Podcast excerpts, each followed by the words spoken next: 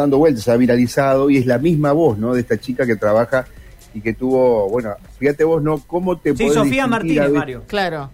¿Cómo? Sofía Martínez. Que es la novia Claro. de Leuco, ¿no? Es la novia de Diego Leuco. Claro, Diego para Leuco. que, que la gente lo asocie también cuando decía recién. María Silvia si el novio los habrá puesto celoso. Bueno, es el Bueno. periodista Leuco, sí. Sí. Un leuco que no tiene justamente una prédica cercana a la televisión pública, ¿no? Curioso, pero el Bueno, amor pero ha pasado. de- No, no, por supuesto, tra- tra- tra- trasvasa todo tipo de, de- de murallas y paredes, pero te quería decir lo siguiente, ¿cómo vos te podés distinguir eh, haciendo una de tantas notas que dio Messi en el último mes con algo distinto? Lo logró, fíjate vos que lo logró, saliendo un poco del cliché y más que una pregunta fue un obviamente un agradecimiento a, a lo que Messi ha logrado, ¿no? Sí. Que, que bárbaro. Sí, sí, sí, sí, la verdad que sí. Bueno, damos vuelta a la página y vamos a, a la realidad que por allí nos golpea, lamentablemente, en medio de tanta alegría suceden eh, cosas trágicas también. Así que nos vamos a poner en contacto con Ramiro Muñoz desde San Cristóbal, pero para informarnos de algo que está sucediendo en la región. Ramiro, ¿cómo estás? Buen día. Hola, Cari, Mario, Johnny, ¿cómo están? Buen día para ustedes. Digo, saludo grande para toda la audiencia y los compañeros.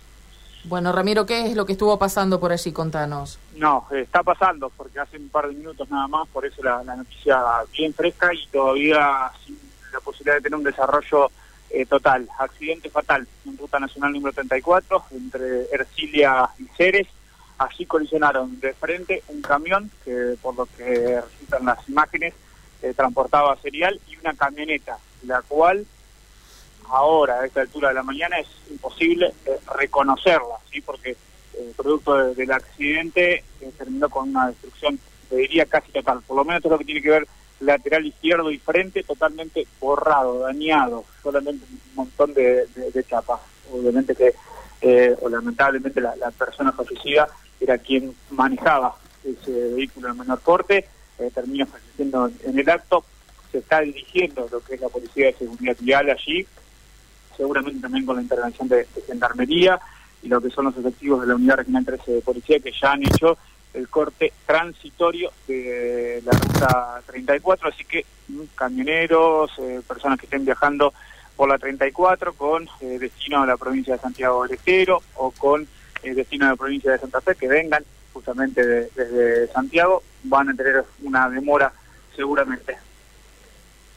Bueno, sí, nos quedamos pensando, ¿no? Tan reciente que están yendo en estos momentos la- el, el personal de, decías, eh, de, de seguridad vial, ¿no? De la Agencia Provincial de Seguridad Vial. Eh, hablabas de un accidente fatal. eh, ¿Se sabe cuántos eran los ocupantes de la camioneta? ¿Cuántos los del no, camión? todavía ni siquiera fue identificada la, la víctima. Es una persona la que habría fallecido. Una persona fallecida y una persona herida eh, leve, que estimo que tiene que ser justamente el, el camionero. Claro. El, el camión que termina con lo que es eh, la cabina, eh, sobre la banquina, campo adentro, y lo que es el chasis del acoplado sobre la ruta, desparramando parte de la casa. Ramiro, ¿tampoco se conoce la procedencia de los vehículos de los ocupantes?